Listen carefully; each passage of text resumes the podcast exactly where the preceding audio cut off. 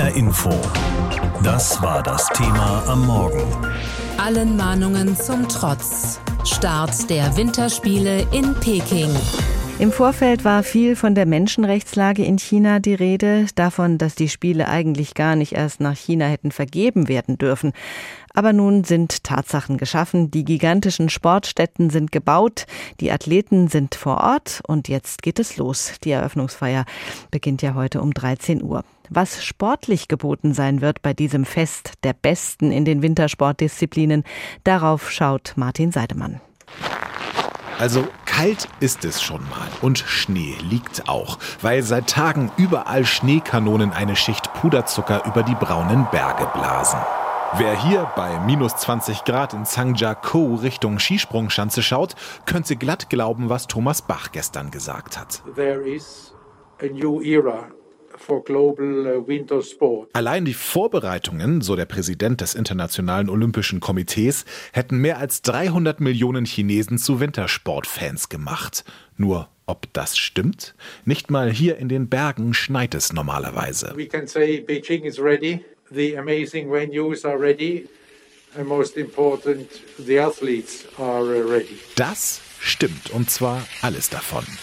Die Wettkampfstätten an den drei Standorten in Peking, Yangqing und Zhangjiakou sind spektakulär und bieten perfekte Bedingungen. Gewaltig, beeindruckend und richtig cool. Das ist Skirennfahrer Josef Ferstel nach seinem ersten Training. Ich finde es mega cool, äh, was die da hier gemacht haben, die Strecke und, und das Drumherum. Und es macht unheimlich viel Spaß. Also sehr, sehr beeindruckend. Peking hat eine Hochglanzbühne mit glitzernden Oberflächen geschaffen und mit genauso viel Mühe eine streng abgeriegelte Blase. Corona prägt die Spiele. We all together I think we can feel very safe in this uh, closed loop. Thomas Bach fühlt sich sicher. Tatsächlich sind die meisten Infizierten gleich am Flughafen isoliert worden. Bisher hat es acht Personen aus dem deutschen Team getroffen. Das ist Wahnsinn. Rodler Felix Loch, der dreimalige Olympiasieger, ist keiner der Betroffenen, fühlt aber mit ihnen. Du bereitest dich vier Jahre darauf vor jetzt und ähm, kannst im schlimmsten Falle ja an deinem Wettkampf nicht teilnehmen. Das ist einfach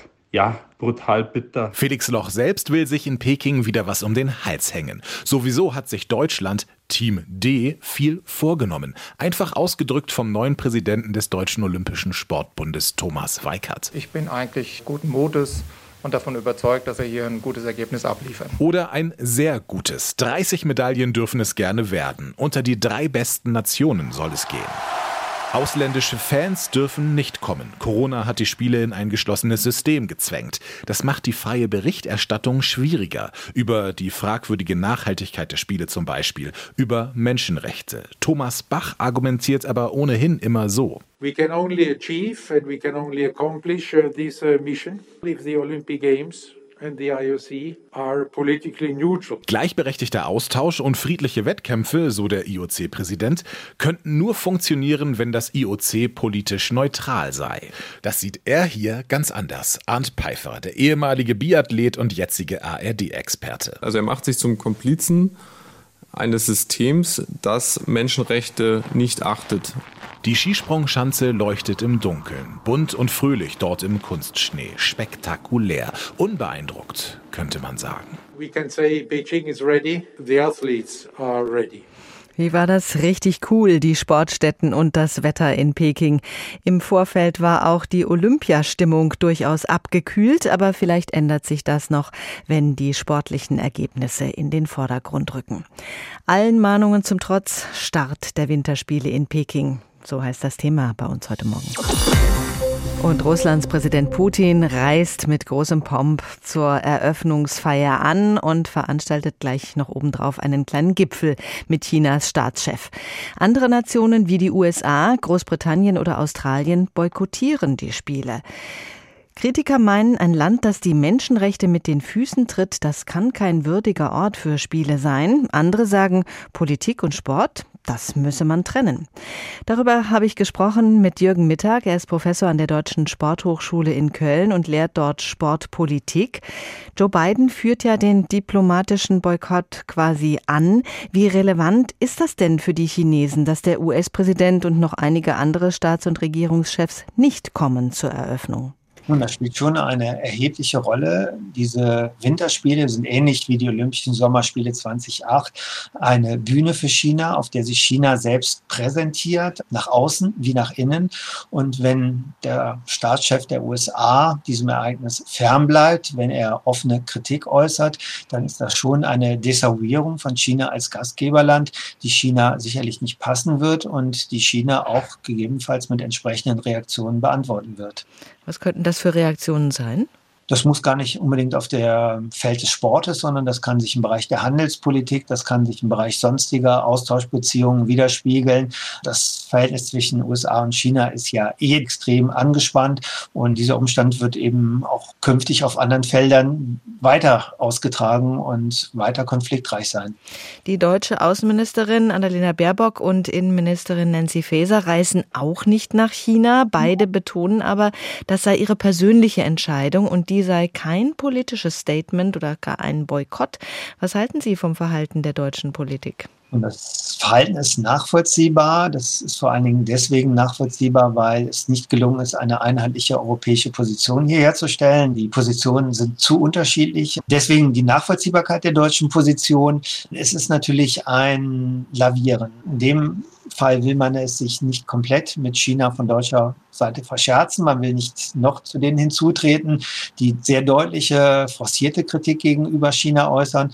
Auf der anderen Seite will man aber auch nicht willfährig gute Miene zum bösen Spiel machen. Und so erklärt sich die deutsche Politik oder die deutsche Haltung, die eben genau diese Ambivalenz zum Ausdruck bringt. Die Sportler bewegen sich zwischen allen Stühlen. Sollten die sich einfach auf ihren Sport konzentrieren und die Politik Politik sein lassen? Ich denke, das ist mittlerweile nicht mehr möglich. Gerade in den letzten 20 Jahren, in denen Sportgroßereignisse verstärkt in diesen Emerging Countries, Ländern wie Brasilien, Russland, China, auch Südafrika ausgetragen worden sind, in denen zwar wirtschaftlich potente Entwicklungen auszumachen sind, aber auf der anderen Seite auch fragwürdige, schwierige politische, rechtsstaatliche, menschenrechtsbezogene Rahmenbedingungen. In diesem Rahmen kommt eben auch den Sportlern eine verstärkte Verantwortung, eine politische, eine gesellschaftliche Verantwortung zu.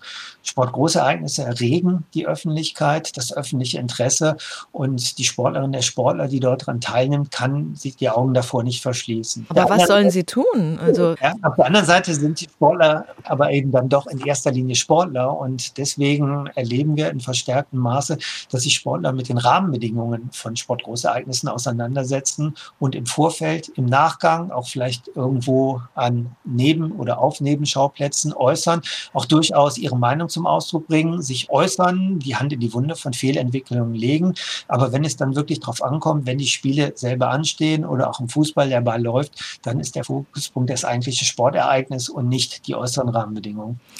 Momentan ist es noch so, dass sich eben auch Autokraten am olympischen Feuer wärmen können. Welche Möglichkeiten hätten denn IOC, die FIFA oder die anderen bei Großereignissen, da irgendwie gegenzusteuern? Und der zentrale Punkt ist sicherlich die Vergabepolitik. Und ähm, diese Vergabepolitik hat sich ja jetzt schon absehbar in eine andere Richtung bewegt. Die nächsten Olympischen Spiele werden in Frankreich, in den USA, in Australien ausgetragen.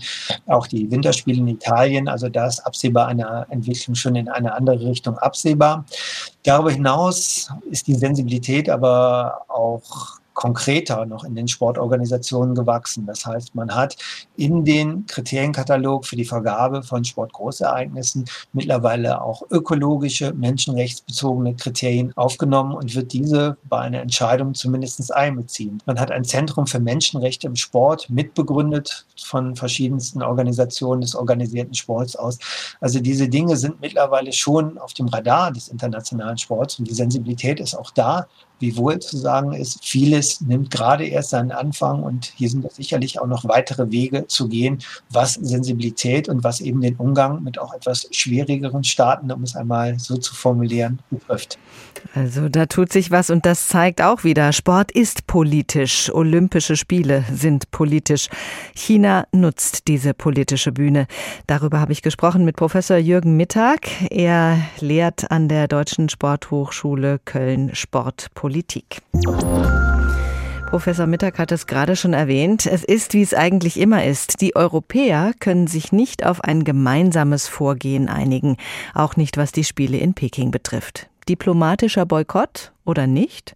Ein bisschen Boykott ist eben keine politische Linie und meistens ist ein bisschen ja zu wenig. Man kann aber davon ausgehen, dass die Botschaft aus Europa in Peking ankommt. Die Uneinigkeit im Westen wird dort mit stiller Freude wahrgenommen und diese Freude teilt man mit Russland. Helga Schmidt in Brüssel über die europäische Haltung zu den Spielen in Peking. Wenn in Peking heute die Winterspiele mit der Eröffnungsfeier beginnen, werden auf der Ehrentribüne nur ganz wenige Europäer sitzen. Die allermeisten Staats- und Regierungschefs haben abgesagt. Soweit ich weiß, nehmen nur der polnische Präsident und der Großherzog von Luxemburg und der Fürst von Monaco und der Alleinherrscher von Serbien teil. Ansonsten ist Europa abwesend. Sagt der Grünen-Politiker Reinhard Bütikofer. Er leitet im Europäischen Parlament die Delegation für die Beziehungen zur Volksrepublik China und spricht von einem Quasi-Boykott, aber eben keinem richtigen Boykott. Die Chance für eine gemeinsame europäische Haltung gegenüber der Winterolympiade in Peking hätte es wahrscheinlich nur wirklich gegeben, wenn man sich viel früher um dieses Thema gemeinsam gekümmert hätte. Im Grunde habe jede Regierung für sich entschieden. Einige verknüpften ihre Absage offen mit politischem Protest, andere gaben als Grund die Corona-Pandemie an. Eine gemeinsame Linie ließ sich in der EU nicht finden. Nachdem Präsident Biden für die USA einen diplomatischen Boykott ankündigte, ohne auf Europa zu warten, und dann Präsident Macron von französischer Seite erklärte, er halte davon gar nichts, war eine gemeinsame europäische Meinung einfach nicht mehr hinzubekommen. Frankreichs Präsident Macron wollte Chinas Präsident Xi Jinping nicht verärgern und jedes Risiko einer Retourkutsche vermeiden, denn in gut zwei Jahren finden in Paris die Olympischen Sommerspiele statt. Sie sollen wieder ein richtiges Weltfest des Sports werden. Weniger rücksichtsvoll gegenüber den chinesischen Befindlichkeiten zeigten sich einige kleinere EU-Mitgliedsländer. Dänemark, Belgien und die Niederlande und die beiden baltischen Länder Estland und Litauen haben sich offiziell für einen diplomatischen Boykott der Spiele entschieden. Die Menschenrechtsverletzungen gegen die Minderheit der Uiguren sind ein Grund, die schleichende Unterwerfung Hongkongs ein anderer. Und Deutschland? Außenministerin Annalena Baerbock wollte sich dem offenen diplomatischen Boykott eigentlich anschließen, so ihr Parteifreund Bütikofer, aber das sei im Kanzleramt auf wenig Gegenliebe gestoßen. Zuletzt war in Berlin von pandemiebedingten Gründen die Rede, weder Kanzler Scholz noch die Minister fahren nach Peking. Die Sportler werden also ohne hochrangige Unterstützung im Publikum in ihre Wettkämpfe gehen müssen. Die Sportlerinnen und Sportler haben dafür Verständnis. Allerdings ist es natürlich auch etwas traurig, weil ein Besuch von hochrangigen Politikerinnen und Politikern drückt natürlich auch immer Wertschätzung aus. Johannes Herber spricht für die Sportlergewerkschaft Athleten Deutschland. Er war selbst Mitglied der Basketballnationalmannschaft, erinnert sich daran, wie wichtig für Sportler die Wertschätzung von Politikern sein kann.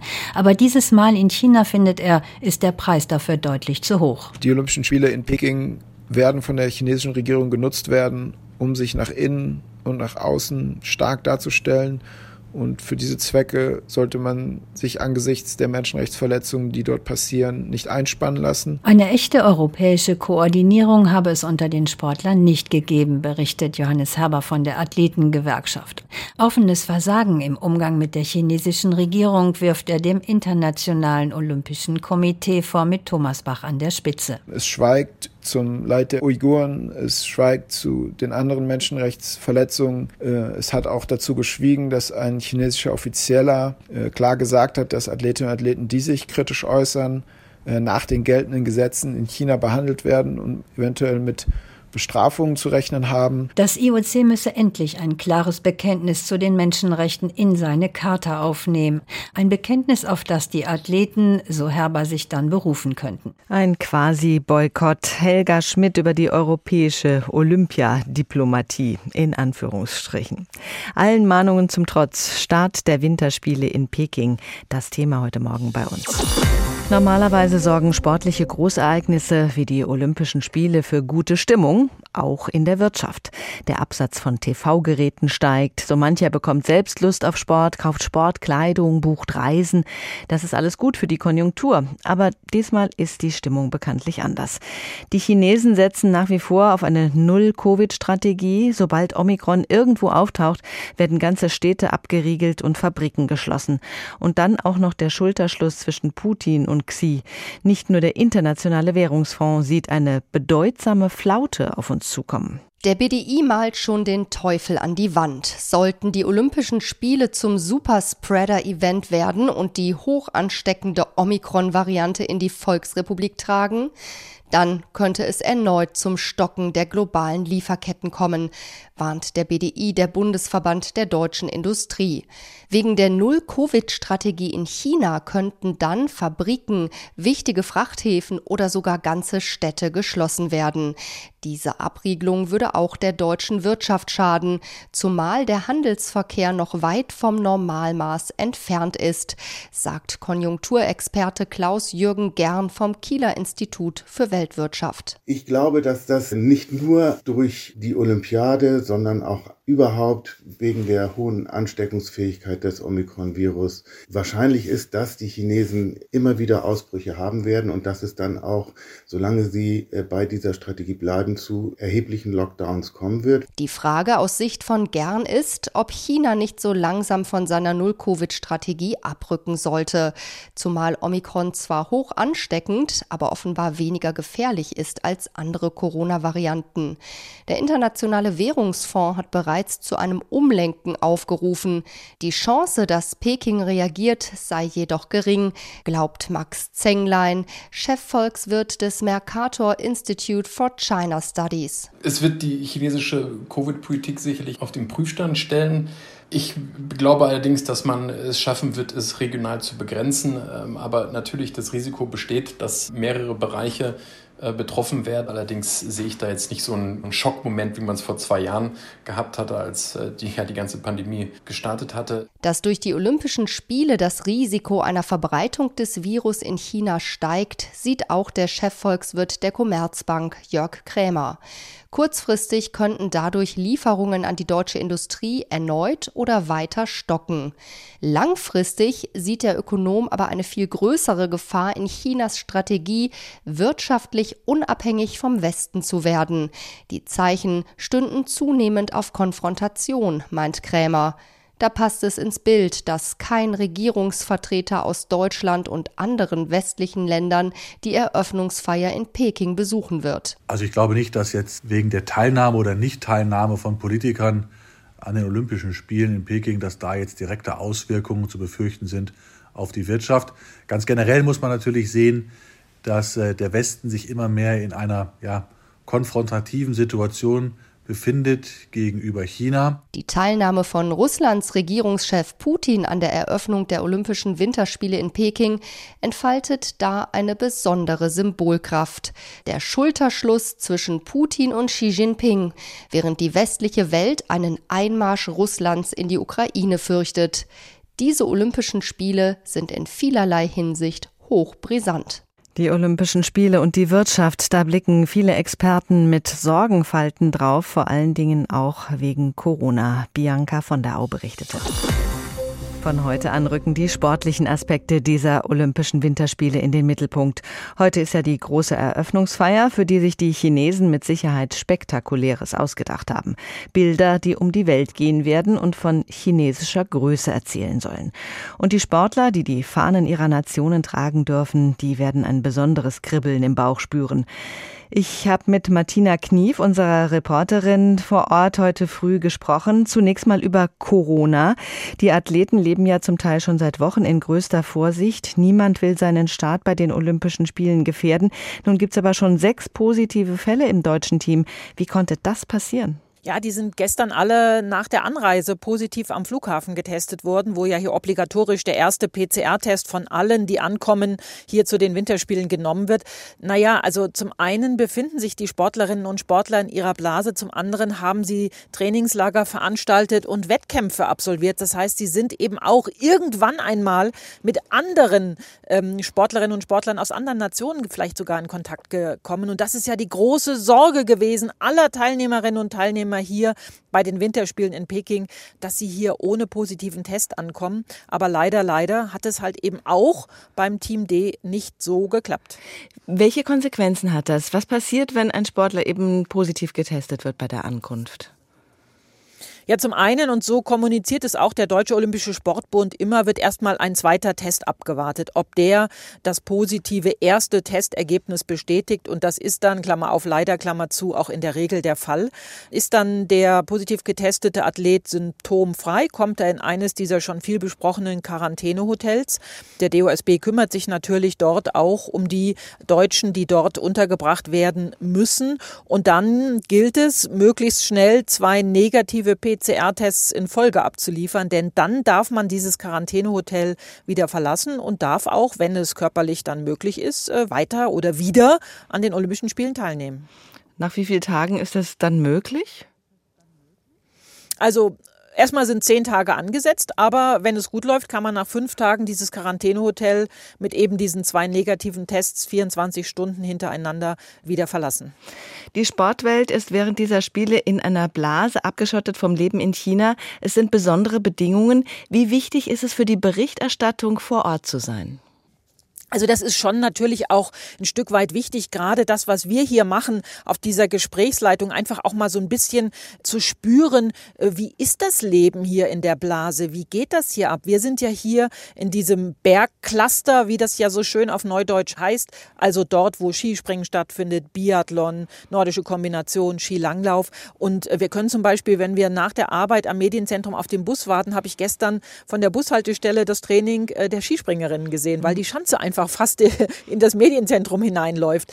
Und das sind halt so Eindrücke, die wir hier gewinnen, um einfach zu, zu spüren, wie kommt hier Olympiastimmung auf und was sind das für Olympische Spiele. Ich sag mal schneller, höher, weiter, das kann ich überall verfolgen, aber auch so ein bisschen das drumherum zu erleben. Und deswegen hat man sich entschieden, ein kleines Team eben auch hierher zu schicken. Wie frei kannst du dich bewegen als Berichterstatterin? Naja, also ich bin in dieser Olympiablase und die ist so eng, wie sie ist. Äh, wir wohnen in einem ganz niegelnagelneuen Skiresort. Wir sind, glaube ich, die ersten Bewohner. Das merkt man daran, dass manche Heizkörper schief hängen.